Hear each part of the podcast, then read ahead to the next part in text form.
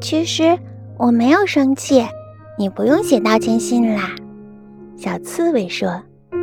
傻瓜熊摆摆手说：“不对，不对，明明是你给我写的道歉信嘛。”小刺猬很惊讶，从口袋里掏出花瓣：“你看，这不是你写的吗？”傻瓜熊也很惊讶，取下衣袋上别着的树叶：“你看，这不是你写的信吗？”两个好朋友都愣住了，这件事儿可真奇怪呀。那么，小刺猬先打破了沉默：“这两封信是谁写的呢？”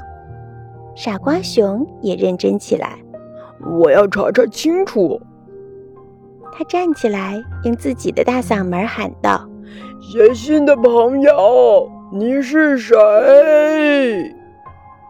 只听森林深处传来傻瓜熊的回音：“你是谁？你是谁？你是谁？”没有人回答。傻瓜熊又喊道：“你出来，咱们一起玩好吗？”回音又传来了：“好吗？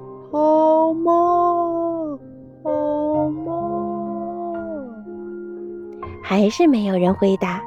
傻瓜熊又想喊，小刺猬拉住了他：“傻瓜熊，你看地下。”傻瓜熊一看，地下又多出来一片树叶，拿起来一看，上面写着：“小刺猬，傻瓜熊，你们好。”我是风，从远处来的风。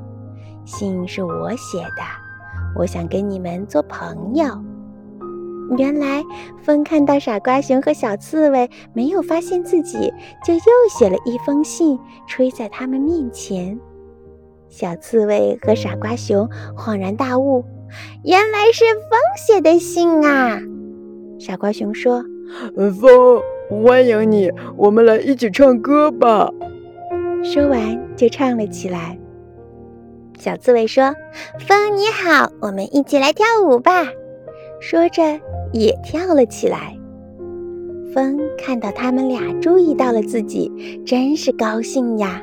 他鼓起腮帮子，使劲一吹，果树上两个成熟的果子晃了晃，掉了下来，正好落在小刺猬和傻瓜熊的面前。啊！大树又给我送礼物来啦！小刺猬高兴地说。傻瓜熊的认真劲儿又犯了，连忙纠正道：“不对，不对，是风和大树一起给咱们的礼物。”“对对，是风和大树一起送的礼物。”小刺猬说完，又抬起头，对着天空喊道：“风，谢谢你啦！”